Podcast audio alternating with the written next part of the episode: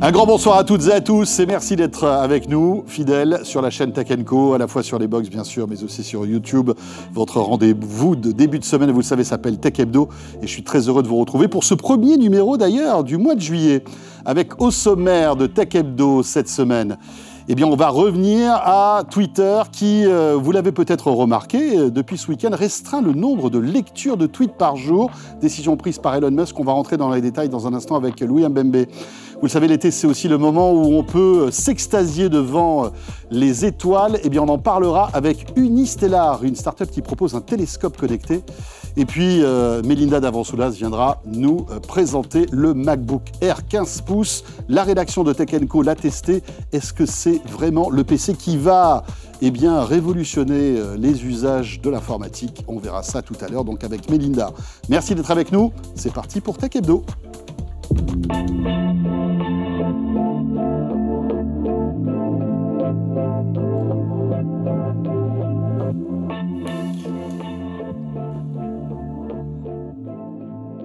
Et je vous le disais, Tech Hebdo, c'est chaque début de semaine vos 26 minutes dédiées à toute l'actu tech que vous pouvez retrouver sur la chaîne Tech. Vous le savez, cette chaîne que vous retrouvez 24 heures sur 24 sur les box opérateurs Free, SFR, Orange et Bouygues. Et puis, nous sommes aussi présents. Vous pouvez retrouver Tech Hebdo sur l'appli RMC BFM Play et sur YouTube, bien évidemment. On attaque tout de suite avec l'actu de ce début de semaine qui est très très riche. Encore une fois, vous allez pouvoir le constater.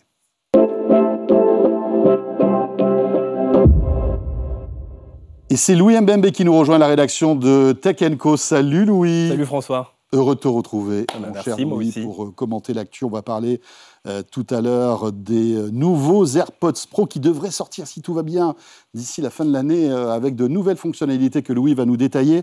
Mais pour débuter, donc, Twitter, je le disais, ce week-end, Elon Musk a pris une décision assez forte de limiter le nombre de tweets qui s'affichent quand on est abonné à Twitter. C'est exactement, bah, adieu, voilà, le, le scrolling frénétique. Le scrolling illimité. est illimité Ouais. parce que euh, concrètement, euh, désormais, euh, voilà, les, les- les comptes certifiés Twitter Blue auront droit à, à- à 10 000 tweets. Euh, Donc à scroller, à voilà. voir 10 000 tweets. En fait, Exactement, exactement. Mi- euh, pour euh, les comptes non certifiés, ce sera 1000 tweets. Ah et pour les comptes récents qui viennent d'être créés, ce sera 300. Et en fait, lorsqu'ils atteignent en fait une, la limite voilà, de, de- de lecture, il y a un message qui s'affiche, limite de taux dépassé, euh, au bout de, de quelques actualisations. Est-ce qu'on sait pourquoi Elon Musk a pris cette décision pour le moins farfelue, Louis? Et ben, d'après Elon Musk, en fait, c'était des restrictions qui étaient euh, nécessaires en fait pour contenir la, collecte euh, massive euh, de contenu issu de, Twitter par des entreprises qui développent des systèmes d'intelligence artificielle. On pense notamment à OpenAI. Et selon Musk, en fait, ces entreprises se servent de- des données, voilà, de ces données justement pour alimenter leur modèle de langage.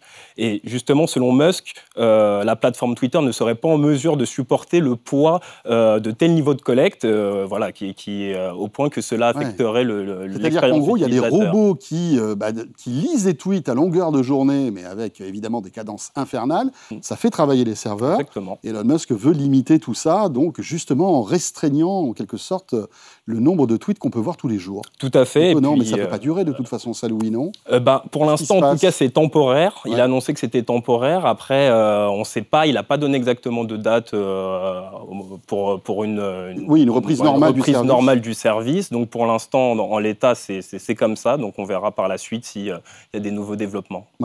On se rend compte quand même de la puissance de cette intelligence artificielle qui va même jusqu'à scroller les tweets pour se nourrir en fait de toute l'actualité et de toutes les idées qui euh, parcourent Twitter. C'est à la fois abyssal et un peu effrayant. C'est quand même vertigineux, aussi. ouais. Ouais. Je- je- Dans l'actu, bah tiens, justement, conséquence de cette limitation euh, chez Twitter, somme toute qui est assez relative. hein. Alors pour tous ceux qui sont abonnés, c'est vrai que scroller 6000 tweets, c'est beaucoup hein, quand même. Bon, voilà.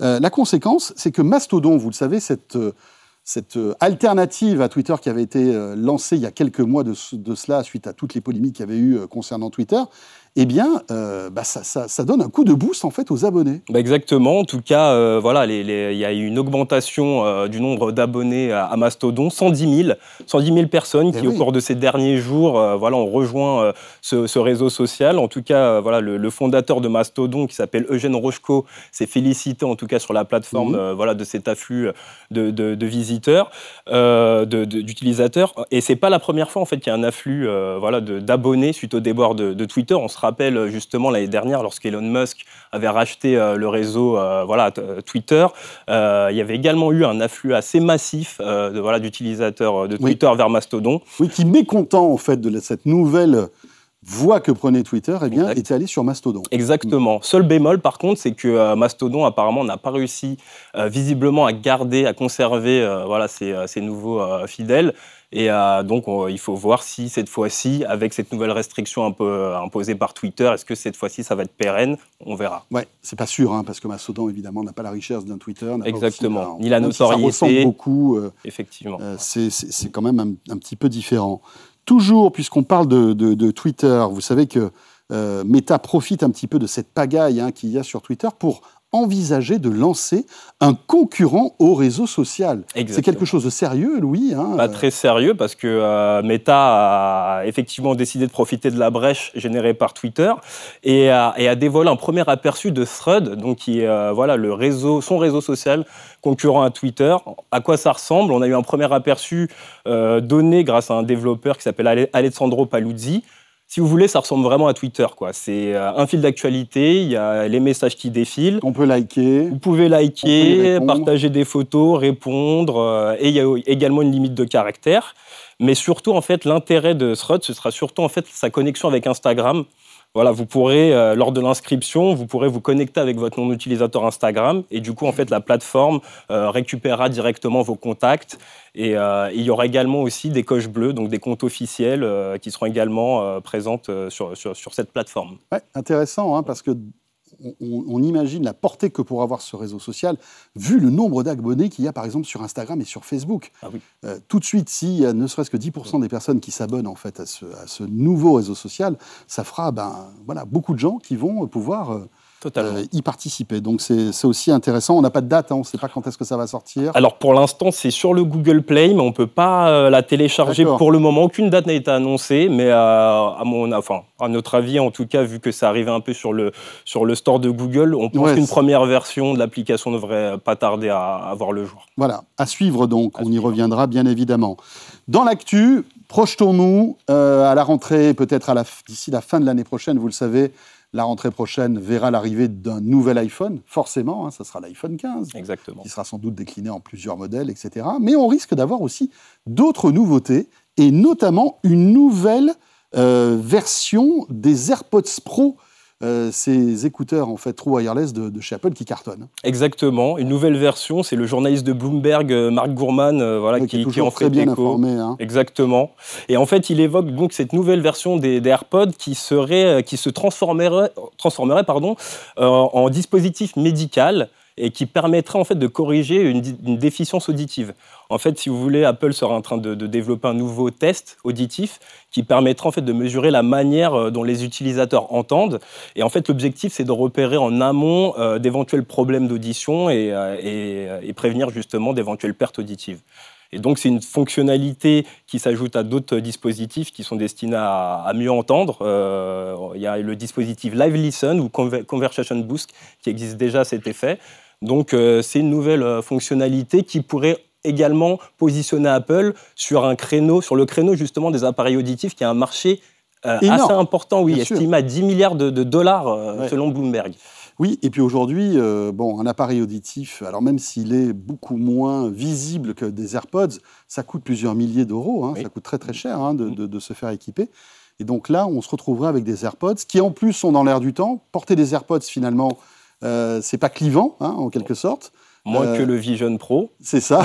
Moins que de porter le Vision, Pro, je pense. En effet, c'est pas le même prix aussi. Mais si ça pourrait permettre à des personnes qui entendent mal, par exemple, de, pouvoir euh, se reconnecter en fait avec les gens avec qui ils discutent, ça pourrait être pas mal du tout. Tout ça pourrait être annoncé. Donc, Vous avez aussi également une, pas mal de capteurs. Enfin, le, produit serait bardé de capteurs qui permettraient également d'indiquer la température de la personne. Voilà, donc voilà, c'est des fonctions qui devraient prendre par, par contre des mois, voire des années à se mettre en place apparemment. Donc c'est pas pour tout de suite. Et par contre, un changement qui devrait arriver assez rapidement, par contre, c'est le passage au chargeur USB-C. Et oui. Donc euh, voilà, là, vous, vous évoquez la, prochaine génération d'iPhone qui en sera équipée. Et pour les AirPods, euh, ce sera en fait le boîtier de recharge qui, euh, dans un premier temps, sera équipé d'un chargeur universel. Tout ça pour se conformer en fait aux exigences de l'Union européenne, hein, qui voilà oblige maintenant tous les constructeurs d'appareils électroniques à, avoir un, un, port de recharge, on va dire euh, standardisé et c'est l'USB-C. Merci beaucoup Louis. Merci François. Voilà pour l'actu de cette semaine, Louis Mbembe, donc de la rédaction de Tech Co. Et tout de suite, euh, nous allons euh, découvrir Unistellar, une boîte superbe, une start-up superbe qui vous permet de regarder les étoiles et avec une nouvelle technologie encore mieux, même quand il y a de la pollution lumineuse.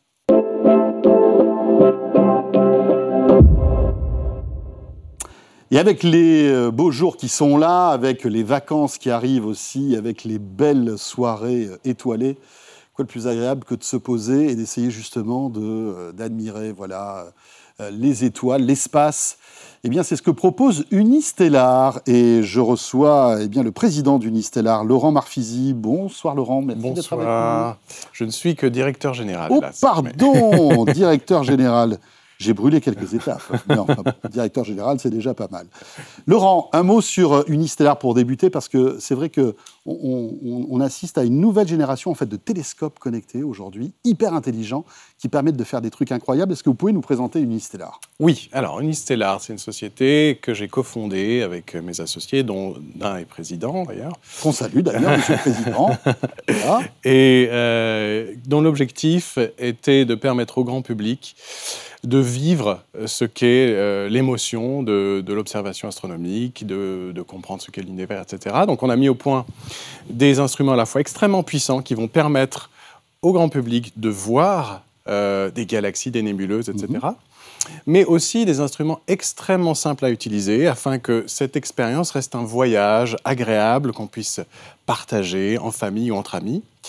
Et on a voulu que cette expérience entre dans le quotidien de chacun et donc cette simplicité, évidemment, elle va permettre d'avoir des télescopes très, très non seulement très faciles, mais très rapides à mettre en œuvre. On a une demi-heure avant de coucher les enfants, et ben on va pouvoir l'installer sur son balcon et regarder un petit peu l'espace, voyager vers une ou deux galaxies, découvrir ça ensemble. Il se connecte ah. euh, automatiquement pour aller voir ce qu'on veut, comment ça marche Exactement. On le, on, le, on le pose sur son trépied on se connecte avec son téléphone qui devient une, super télécommande en fait du télescope. Et puis très simplement, le télescope va reconnaître le ciel, vous dire qu'est-ce qu'il y a d'intéressant à, regarder ce soir-là. Vous allez pouvoir cliquer, il va pointer tout seul et vous emmener. Génial, et apporter cette, notion de ludique en fait à quelque chose qui fascine beaucoup de gens, mais qui fait un peu peur, hein, parce que c'est vrai que on, a l'impression que c'est un peu une activité qui est réservée à, à une élite, euh, souvent. Hein, euh, il faut se rendre dans des, dans, des, dans des endroits, il faut trouver des télescopes, etc. Là, vraiment, vous permettez en fait à tout à chacun finalement de, pouvoir goûter à tout ça. Euh, d'autant que vous, allez euh, vous mettez en place une initiative qui est très cool, qui va se dérouler cet été, mais on va en parler dans un instant. La nouveauté, c'est que bon, Unistellar, euh, voilà, vous êtes bien implanté. Nikon, avec qui vous travaillez, est rentré dans le capital d'Unistellar. D'ailleurs, ça prouve que voilà, cette grande boîte d'optique, entre autres japonaise, qui s'approche de vous, c'est plutôt bon signe. Oui. Et la, deuxième news, c'est que eh bien, vous avez mis au point un soft qui permet de voir encore mieux les étoiles, même dans des conditions, on va dire, euh, un peu difficiles. C'est ça? Oui, oui, voilà. Donc, ce dont on s'est rendu compte très vite, hein, c'est que euh, si on veut atteindre le grand public, eh ben, il faut atteindre les gens qui habitent en ville. La plupart d'entre nous sommes des urbains. Ça.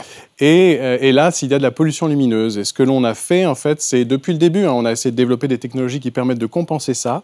Et là, dernièrement, on est très fiers puisqu'on a atteint un, un, un degré de développement très élevé dans, ces algorithmes de traitement de la pollution lumineuse qui nous permet maintenant de faire bénéficier d'un contraste tel que les gens vont enfin pouvoir voir de très très beaux objets, même en ville.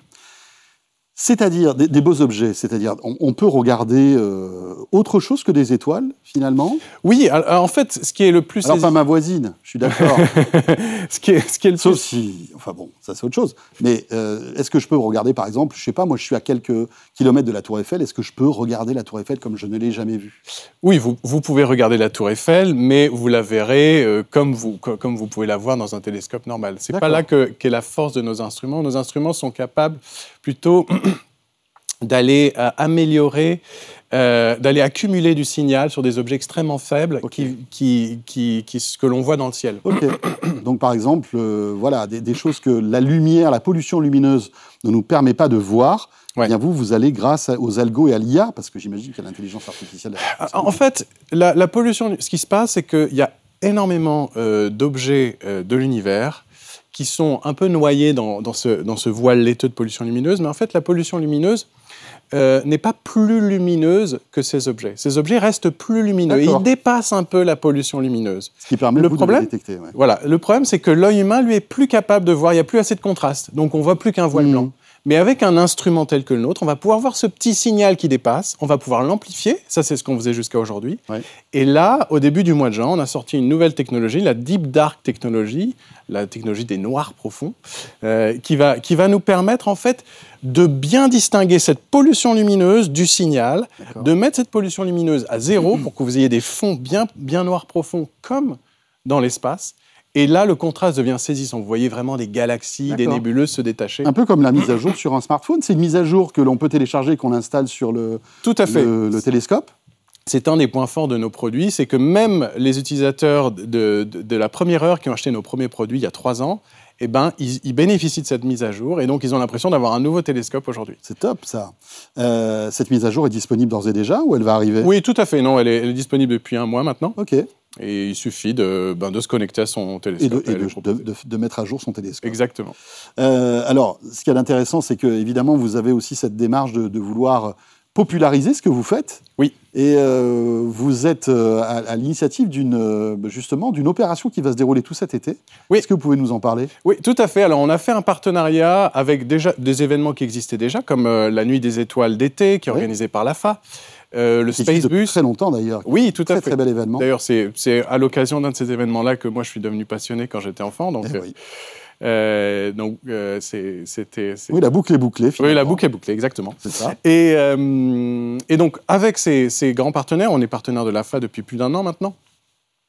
Et avec aussi un certain nombre d'utilisateurs, de clubs d'astronomie qui ont nos produits, on a décidé de faire partager au plus grand nombre cette expérience d'astronomie un peu conviviale et émouvante que l'on promeut mhm. avec nos produits. Et donc, dans toute la France, pendant tout l'été, euh, il, il, va y avoir l'événement Stars Up à Meudon en septembre, il va y avoir les Nuits des, étoiles euh, d'été en début août, il va y avoir le Space Bus qui va se déplacer dans tout l'est de la France, et puis euh, dans toute la France, en Dordogne, en Bretagne, sur les lieux de vacances, mais aussi dans des grandes villes, grâce à nos technologies de réduction de la pollution lumineuse. On va pouvoir partager des belles soirées d'observation d'astronomie. J'imagine que tout est indiqué sur votre site. Comment on sait que vous serez à tel endroit Tout à fait. Il y a une page sur notre site web qui permet de voir tout ça. Combien ça coûte une Stellar euh, alors, le ticket d'entrée est à 2500 euros. D'accord. Avec notre premier modèle, entrée de gamme. Et ensuite, on a un modèle un peu plus avancé à 4500 euros.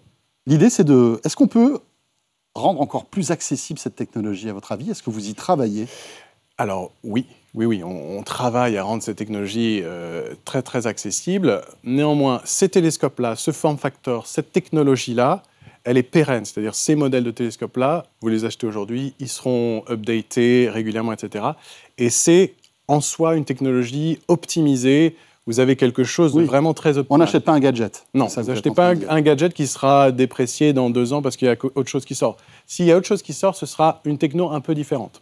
Qui permettra de faire baisser le prix euh, il, y, aura, il, y aura, il y aura des efforts dans ce sens-là, c'est sûr. Voilà, je ne vais pas vous taquiner encore un peu plus parce que j'imagine que vous attendez le bon moment pour nous parler de tout ça oui, et cette nouveauté. C'est le jeu de faire la surprise. Et vous serez le bienvenu évidemment sur la chaîne Avec grand pour nous en parler, euh, Laurent.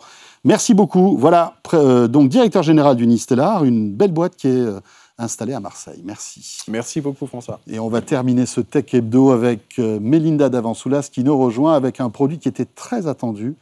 Euh, le MacBook Air 15 pouces. Elle l'a testé, elle va tout nous dire tout de suite.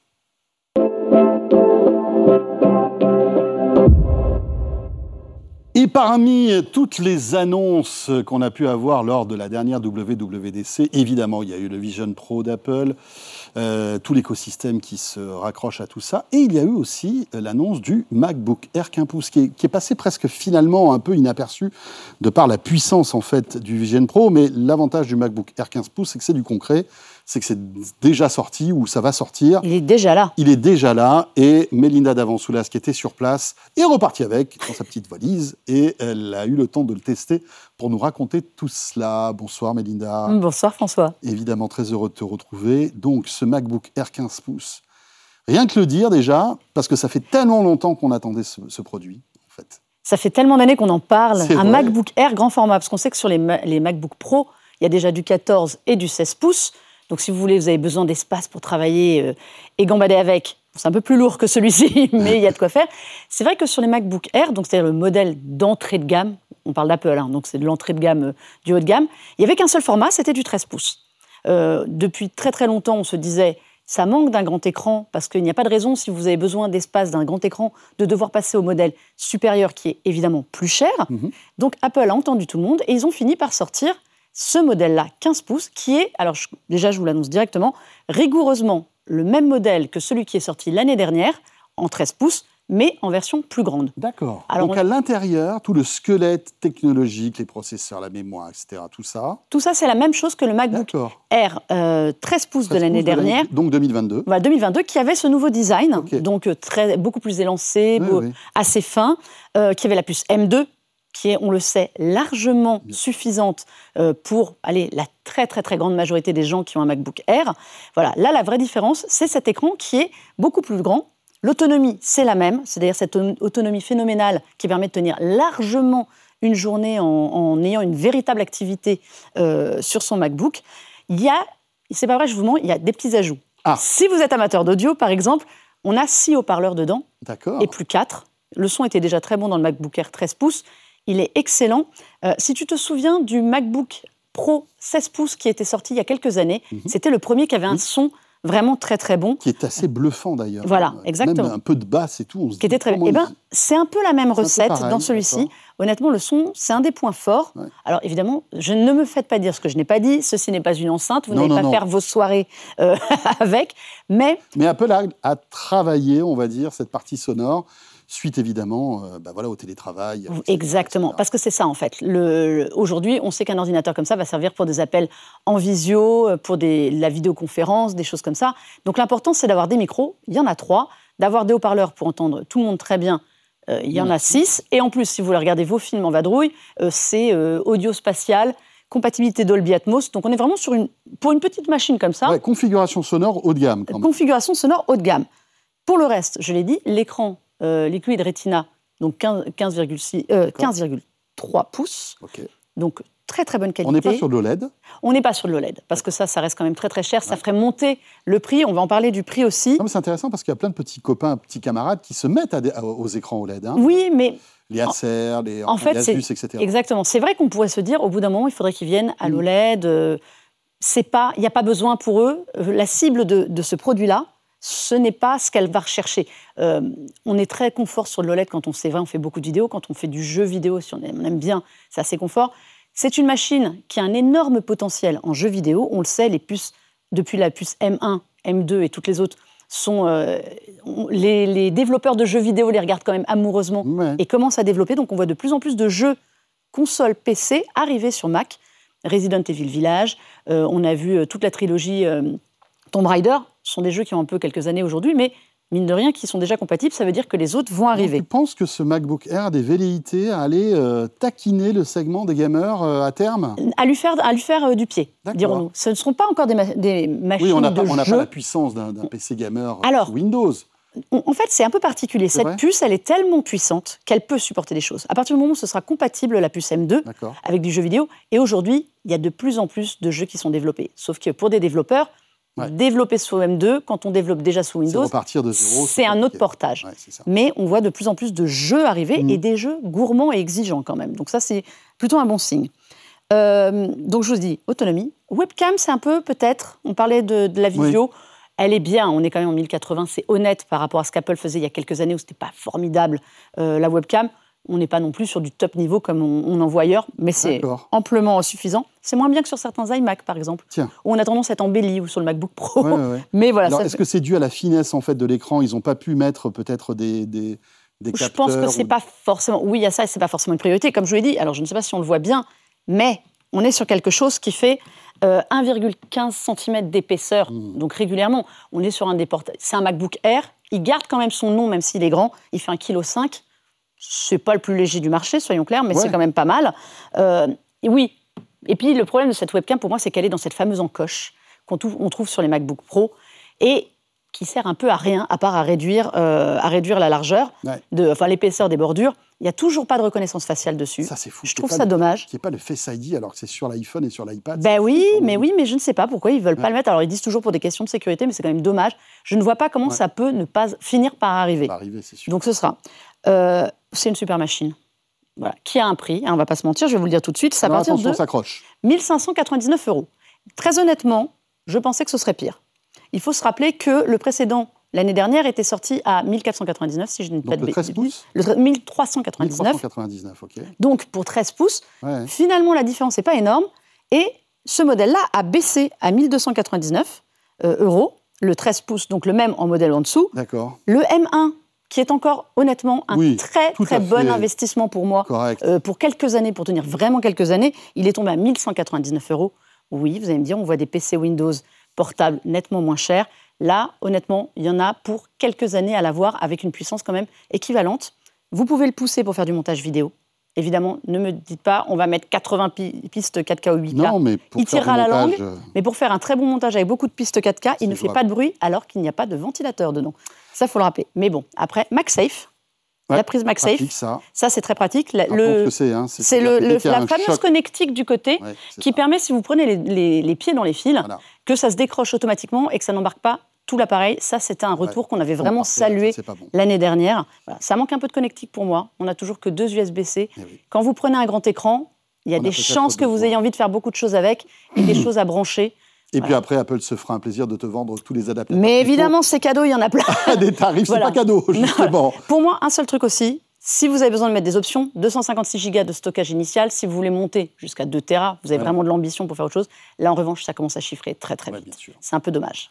C'est vrai qu'à 1599, on n'a que 256 Go. On n'a que 256 Go. C'est un peu léger. Voilà. On peut brancher un disque dur externe, mais on va sacrifier un port USB. Hein, et voilà, et on rajoute encore un appareil supplémentaire. Exactement. Merci Melinda pour cette belle machine, hein, donc ce MacBook Air 15 pouces qui vient de sortir.